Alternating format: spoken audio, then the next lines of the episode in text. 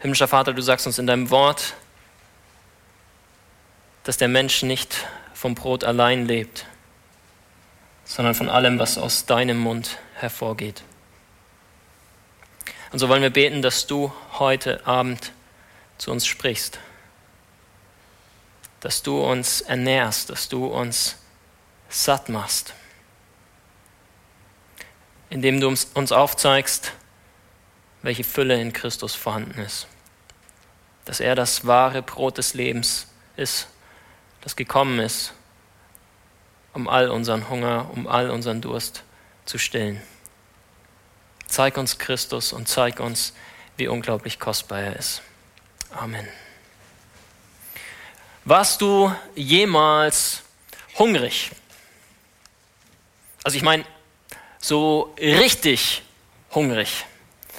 So hungrig, dass sich deine Gedanken um nichts anderes mehr gedreht haben als die Frage, wann und wie du dir endlich den Magen mit irgendetwas Essbarem füllen kannst. Hast du jemals solch ein alles bestimmendes Hungergefühl gehabt? Und wenn dem so ist, kennst du dann auch dieses beglückende Gefühl, sich endlich, endlich an einen reich gedeckten Tisch setzen zu dürfen, sich schließlich nach einer gefühlten Ewigkeit den Bauch vollschlagen zu können mit einer wunderbaren, köstlichen Mahlzeit. Sie mag in diesem Moment noch so einfach sein. Kennst du diese Zufriedenheit, die einsetzt, wenn der Hunger dann gestillt ist und man sich einfach so richtig pappsatt fühlt, rundum glücklich? Kennst du dieses Denken, boah, wenn ich auch nur einen weiteren Happen esse, dann platze ich. Ich habe jetzt so viel gegessen, ich glaube, das reicht für alle Ewigkeit oder wenigstens für die ganze restliche Woche.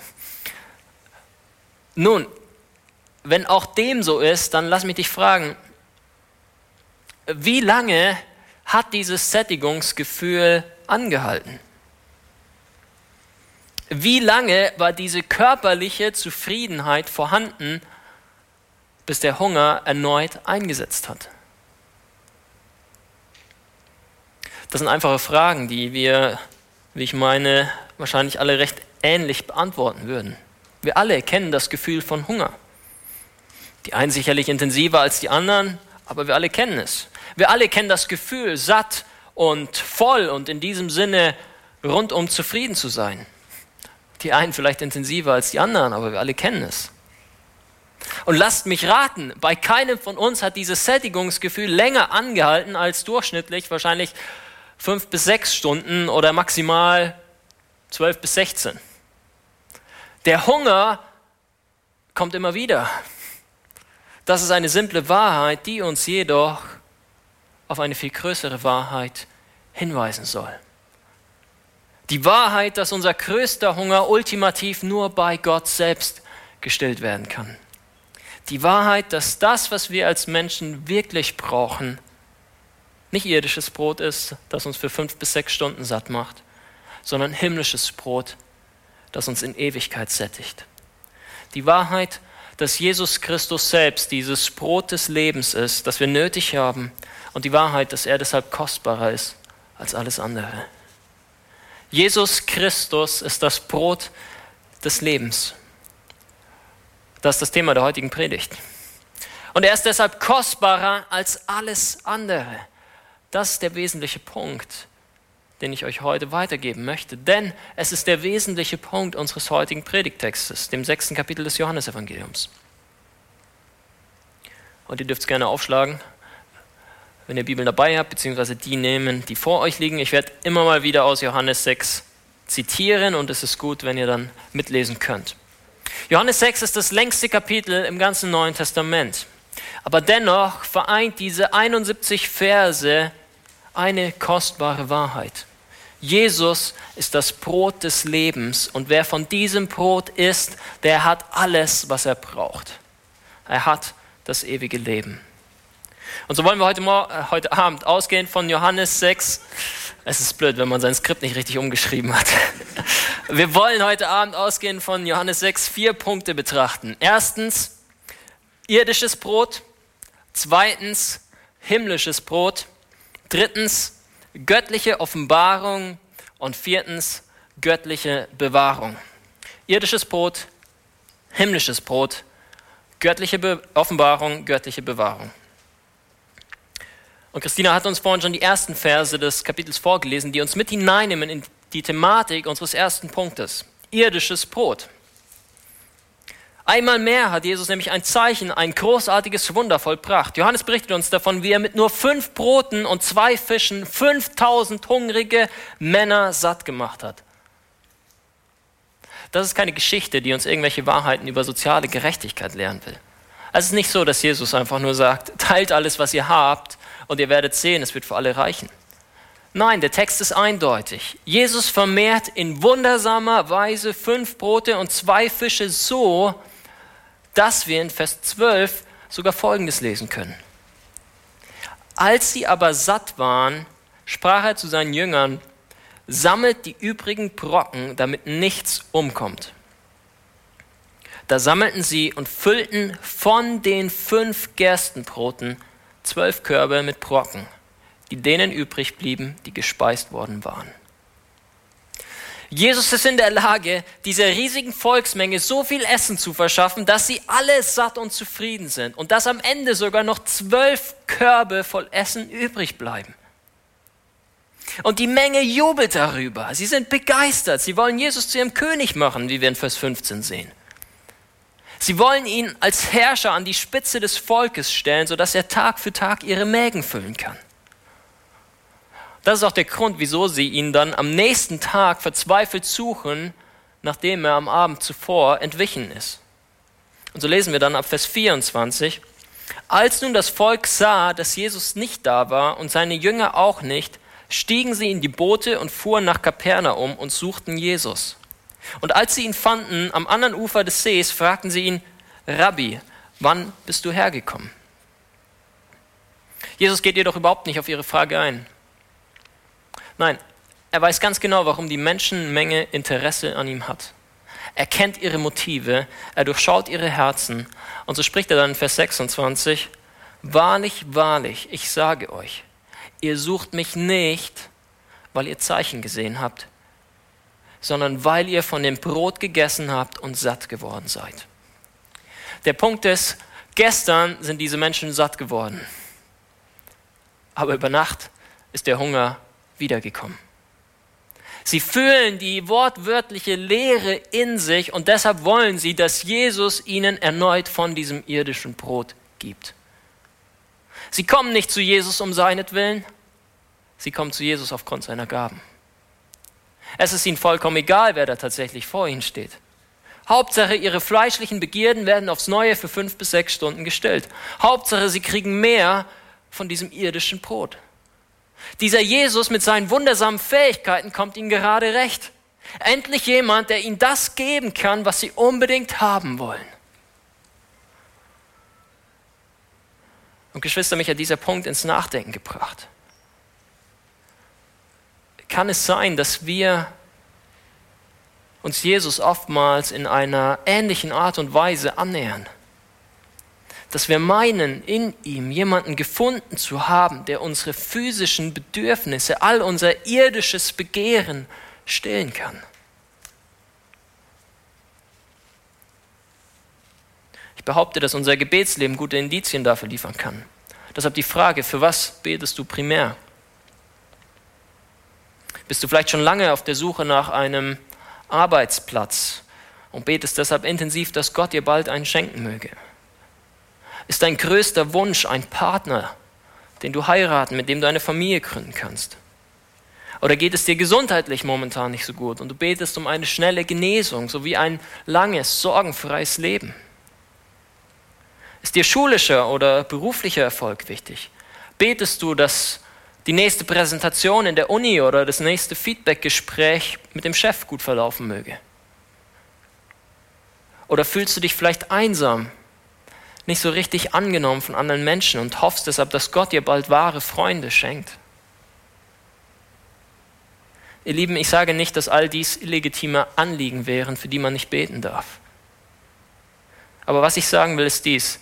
Jesus ist nicht auf diese Erde gekommen, um unsere Mägen mit irdischem Brot zu füllen.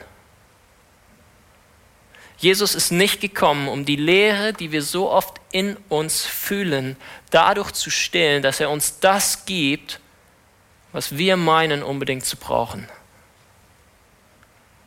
Lass mich das nochmal sagen. Jesus ist nicht gekommen, um die Lehre, die wir so oft in uns fühlen, dadurch zu stillen, dass er uns das gibt, was wir meinen unbedingt zu brauchen. Sei es Geld, Macht, Ansehen, Gesundheit, Schönheit, Sex oder was auch immer. Jesus ist nicht gekommen, um uns diese Dinge zu geben. Warum? Ganz einfach, weil uns diese Dinge niemals wirklich satt machen werden. Der Hunger kommt immer wieder. Ihr könnt euch das Leben tausender von Menschen anschauen, die all diese Dinge hatten. Und ihr werdet feststellen, dass sie trotzdem noch auf der Suche nach Erfüllung waren. Und diese Suche entweder nie oder manchmal auf tragischste Weise beendet haben. Es gibt ein faszinierendes Zitat von Cynthia Heime, einer Satireschriftstellerin aus den USA, das ich euch gerne vorlesen möchte. Sie hat in einem ihrer Bücher Folgendes über das Leben der Promis geschrieben. Ich bemitleide Promis. Ja, das tue ich. Sylvester Stallone und Bruce Willis waren einst sehr umgängliche Zeitgenossen. Aber inzwischen haben sie sich in schrecklich grimmige Persönlichkeiten gewandelt. Ich denke, wenn Gott dir einen richtig derben Streich spielen will, dann gewährt er dir einfach deinen größten Herzenswunsch und kichert dann fröhlich vor sich hin, wenn dir daraufhin auffällt, dass du dich gerne umbringen würdest. Siehst du, Sylvester Stallone und Bruce Willis wollten Ruhm und Ehre. Sie rackerten sich dafür ab, mühten sich schier endlos und am Morgen, nachdem jeder von ihnen berühmt wurde, wollten sie eine Überdosis Schlafmittel nehmen. All ihre Träume waren Realität geworden. Und dennoch war die Realität immer noch die gleiche. Wenn sie sich vorher miserabel gefühlt hatten, so taten sie das nun in doppeltem Maße. Denn dieses riesige Etwas, nach dem sie gestrebt hatten, dieser Ruhm, der ihr Leben ertragbar machen und ihnen persönliche Erfüllung und Glück verschaffen würde, dieser Ruhm war eingetreten und nichts hatte sich verändert. Sie waren immer noch sie selbst. Die Ernüchterung ließ sie heulen zurück und machte sie zu unausstehlichen Menschen. Was wir mehr brauchen als jedes irdische Brot, ist das wahre Brot des Lebens. Was wir wirklich brauchen, ist himmlisches Brot. Das ist unser zweiter Punkt, himmlisches Brot. Das Zeichen, das Jesus getan hat, die wundersame Brotvermehrung, sollte genau darauf hinweisen. Schaut euch nochmal Vers 26 an. Jesus antwortete ihnen und sprach, Wahrlich, wahrlich, ich sage euch, ihr sucht mich nicht, weil ihr Zeichen gesehen habt, sondern weil ihr von dem Brot gegessen habt und satt geworden seid. Die Menschen haben diese wundersame Brotvermehrung gesehen und das Einzige, was ihnen dazu einfällt, ist, wir wollen mehr Brot. Sie bleiben dabei stehen. Sie gucken nicht über den Tellerrand hinaus.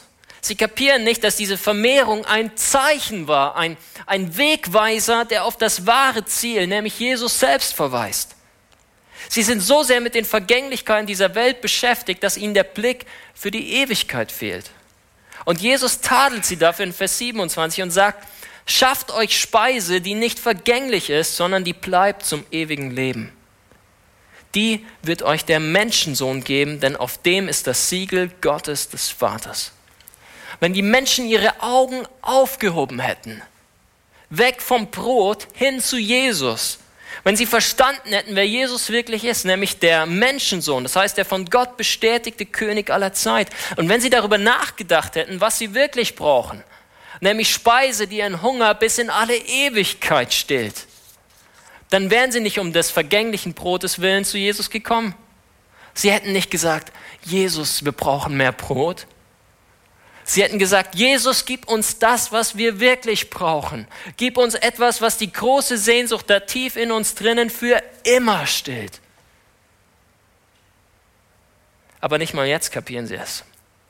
Sie meinen immer noch, selbst irgendetwas beitragen zu können zu dieser ewigen Speise. Und so fragen sie ihn in Vers 28, Was sollen wir tun, dass wir Gottes Werke wirken? Oder anders ausgedrückt, wie können wir den Willen Gottes erfüllen? Welche Werke verlangt er von uns? Was können wir tun, um diese ewige Speise zu bekommen? Und hier kommt die Antwort Jesu. Das ist Gottes Werk, dass ihr an den glaubt, den er gesandt hat.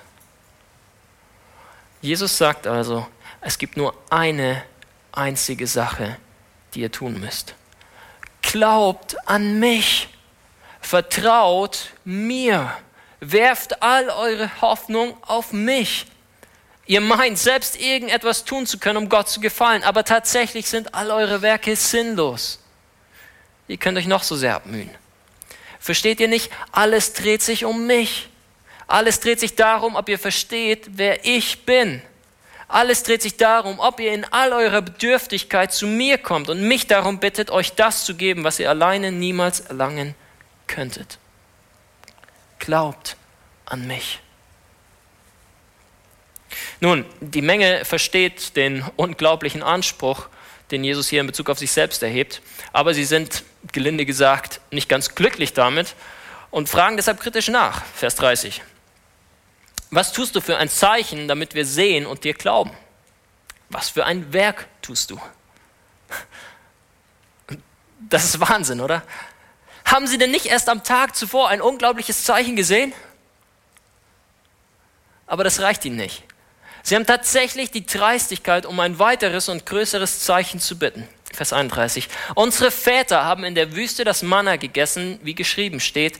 Er gab ihnen Brot vom Himmel zu essen. Was sie hier jetzt tun, ist Jesus in Kontrast zu Mose zu setzen. Sie kennen nämlich die Ankündigung aus 5. Mose 18, Vers 15, wo Mose selbst geschrieben hatte, einen Propheten wie mich wird dir der Herr, dein Gott, erwecken aus dir und aus deinen Brüdern, dem sollt ihr gehorchen.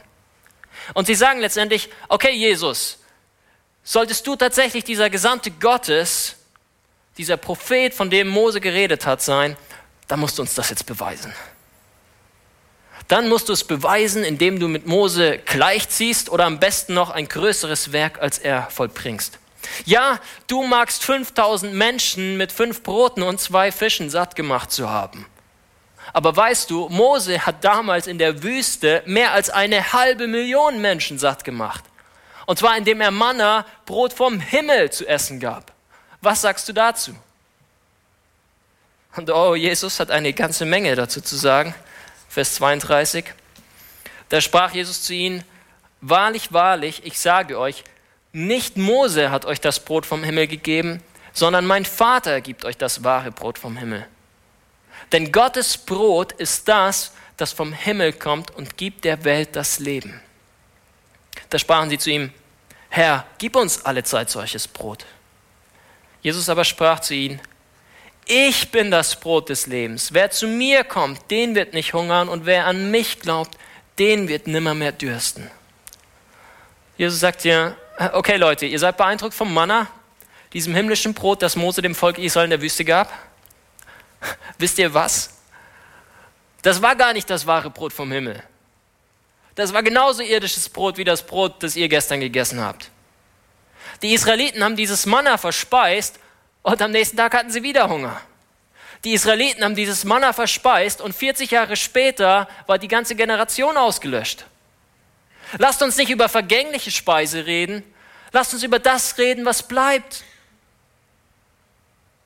Lasst uns über das reden, auf was das Manna wiederum nur hinweisen sollte. Wirkliches, himmlisches, unvergängliches Brot. Brot, das allein Gott geben kann. Brot, das wahres Leben gibt. Denn wisst ihr, dieses Brot bin ich. Ich bin das Brot des Lebens. Was ihr wirklich braucht, das bin ich. Wer zu mir kommt, den wird nicht hungern. Wer an mich glaubt, den wird nimmer mehr dürsten. Ihr müsst zu mir kommen, wenn ihr wirklich satt werden wollt. Ihr müsst an mich glauben, wenn all euer Durst gestillt werden soll. Denn ich bin vom Vater aus dem Himmel auf diese Erde gesandt worden, um euch ewiges Leben zu geben, um eure tiefsten Sehnsüchte zu stillen. Nicht indem ich euch vergängliche Speise gebe, sondern indem ich mich selbst für euch hingebe. Das, was ihr mehr braucht als alles andere, ist mein stellvertretender Tod für euch. Jesus sagt das an dieser Stelle im Johannesevangelium noch nicht explizit, aber er deutet es an, ab Vers 53. Wahrlich, wahrlich, ich sage euch, wenn ihr nicht das Fleisch des Menschensohns esst und sein Blut trinkt, so habt ihr kein Leben in euch. Wer mein Fleisch isst und mein Blut trinkt, der hat das ewige Leben und ich werde ihn am jüngsten Tage auferwecken. Denn mein Fleisch ist die wahre Speise und mein Blut ist der wahre Trank. Jesus spricht hier bildlich, er meint das nicht wörtlich, aber er macht deutlich, ich selbst muss mich für euch hingeben, bis in den Tod. Was diese verlorene, hoffnungslose, leere, hungrige Welt nötig hat, nötig hat, um zu leben, ist die Aufopferung meines Fleisches, das Vergießen meines Blutes. Das ist die wahre Speise, der wahre Trank. Das ist es, was ihr wirklich braucht, um Vergebung eurer Schuld und ewiges Leben zu finden. All die Opfer im Alten Testament, all das Blutvergießen weist auf mich hin. Die Israeliten mussten damals beim Exodus das Passalam schlachten und essen, um verschont zu werden.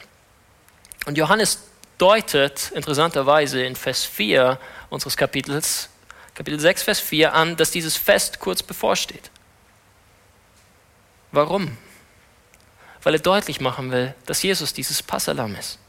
Er hat außerdem schon in Kapitel 1 durch Johannes den Täufer ausrufen lassen, siehe das Lamm Gottes, das die Sünde der Welt trägt. Und Jesus sagt hier nochmal das Gleiche. Ihr habt kein Leben in euch selbst. Nur wer mein Fleisch isst und mein Blut trinkt, nur wer auf meinen stellvertretenden Opfer vertraut, darauf vertraut, daran glaubt, dass ich dieses perfekte Passalam bin, der hat das ewige Leben. Der wird verschont werden im Gericht. Geschwister, Jesus ist unglaublich kostbar. Er ist kostbarer als alles andere. Und das Wertvollste, was er uns gegeben hat, war sein eigener Leib den er für uns geopfert hat. Das ist es, was wir verstehen müssen. Aber Tatsache ist, dass wir es nur dann verstehen werden, wenn Gott es uns offenbart. Das ist unser dritter Punkt, göttliche Offenbarung. Viele der Juden, die Jesu Worte hören, nehmen daran Anstoß. Wir sehen das schon ab Vers 41. Da murrten die Juden über ihn, weil er sagte, ich bin das Brot, das vom Himmel gekommen ist, und sprachen, ist dieser nicht Jesus, Josefs Sohn, dessen Vater und Mutter wir kennen? Wieso spricht er dann, ich bin vom Himmel gekommen? Auf gut Deutsch, wir wissen doch ganz genau, dass dieser Jesus, dieser einfache Zimmermann, ein ganz normaler Mensch ist. Wir kennen seinen Vater und seine Mutter. Also was erdreistet er sich zu behaupten, vom Himmel zu kommen? Nachvollziehbare Gedanken, oder? Aber hier kommt die erstaunliche Antwort Jesu. Jesus antwortete und sprach zu ihnen, murrt nicht untereinander. Es kann niemand zu mir kommen, es sei denn, ihn ziehe der Vater, der mich gesandt hat. Und ich werde ihn auferwecken am jüngsten Tage. Es steht geschrieben in den Propheten, sie werden alle von Gott gelehrt sein. Wer es vom Vater hört und lernt, der kommt zu mir. Was Jesus hier lehrt, und ich weiß, dass es wahrscheinlich auch für einige unter uns anstößig klingt, aber es sind tatsächlich Jesu Worte.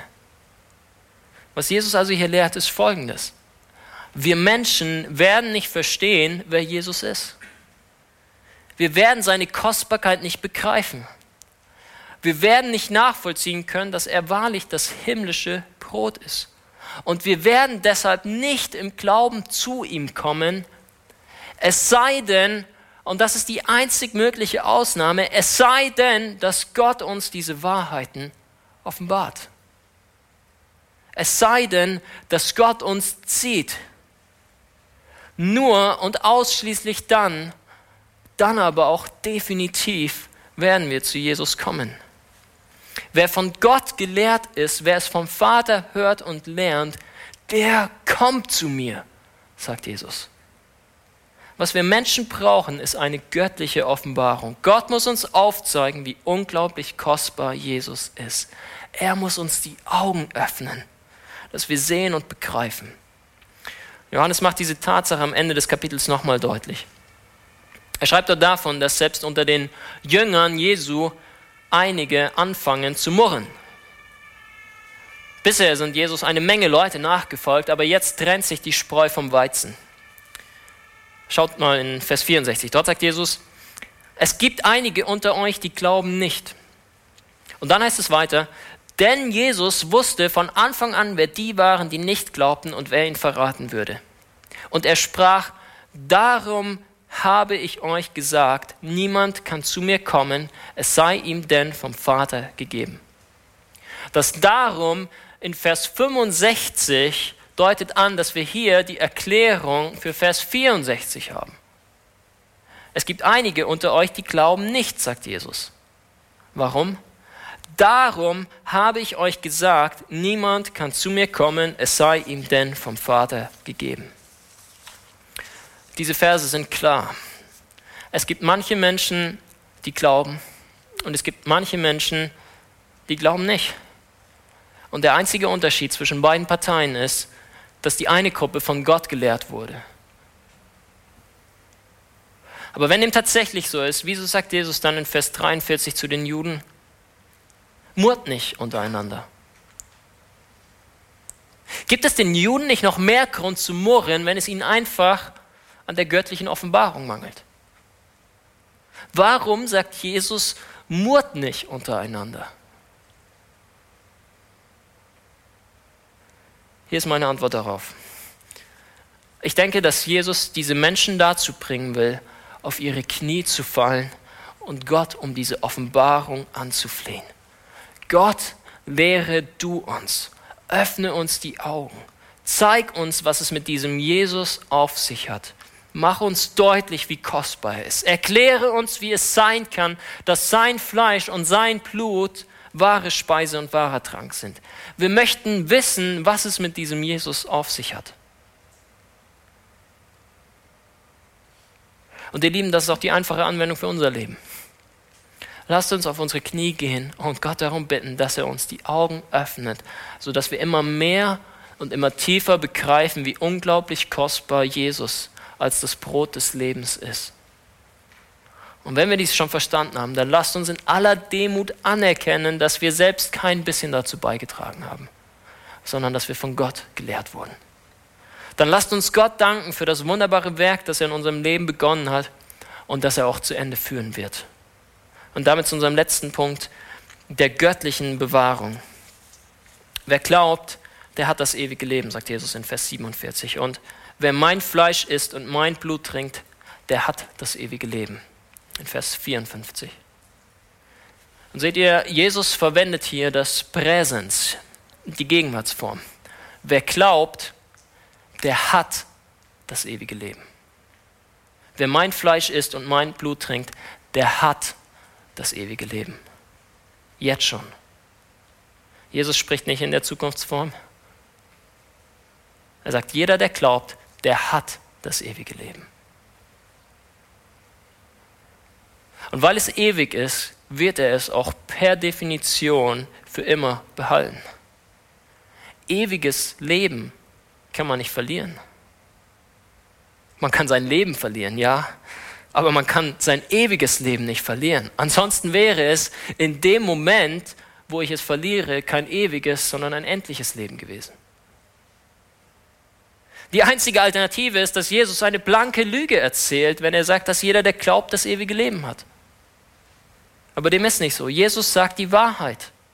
Er wird die Seinen bewahren. Das wird auch ab Vers 37 nochmal ganz deutlich alles, was mir mein Vater gibt, das kommt zu mir. Und wer zu mir kommt, den werde ich nicht hinausstoßen.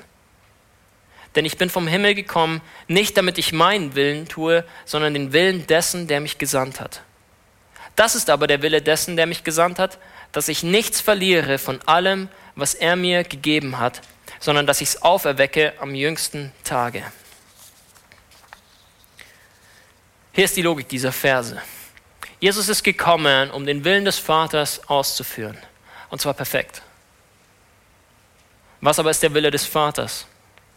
Dass ich nichts verliere von allem, was er mir gegeben hat, sondern dass ich es auferwecke am jüngsten Tage. Wenn wir daran festhalten, dass Jesus seinem himmlischen Vater absolut gehorsam war, dann ist die Bewahrung der Seinen eine notwendige Schlussfolgerung daraus. Weil Jesus gehorcht, wird er niemanden verlieren.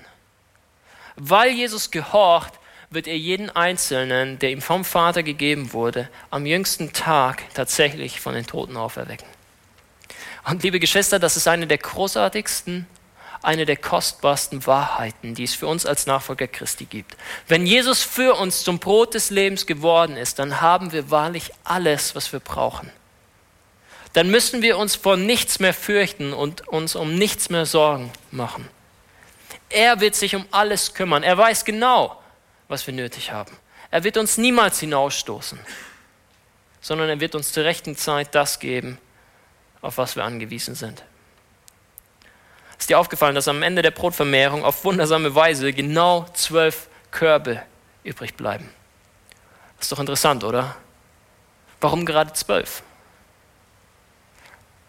Ganz einfach, weil Jesus seinen zwölf Jüngern diese ganz persönliche Lektion mitteilen möchte. Ich kümmere mich um dich. Ich werde dir immer genau im richtigen Augenblick das geben, was du brauchst. Ich habe diese 5000 Männer gespeist und ich werde auch dir Speise geben, die bis ins ewige Leben überquillt. Hier ist ein ganzer Korb voll Brot nur für dich. Iss dich satt. Und so möchte ich dich am Ende dieser Predigt fragen, wie sieht es mit deinem Hungergefühl aus?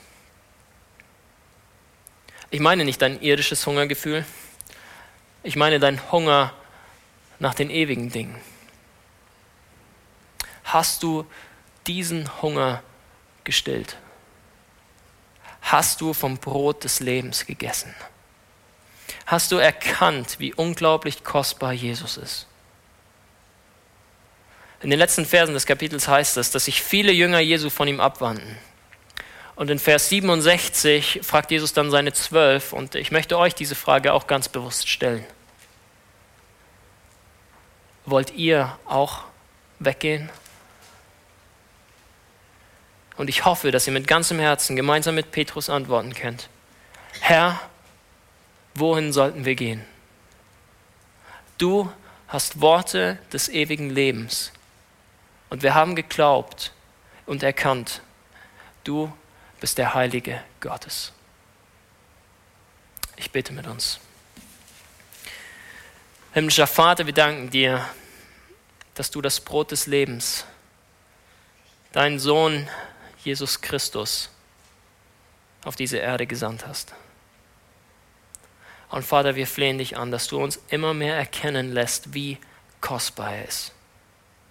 Offenbare du es uns. Zeig uns, dass all unser Hunger, all unser Durst gestillt werden kann in ihm.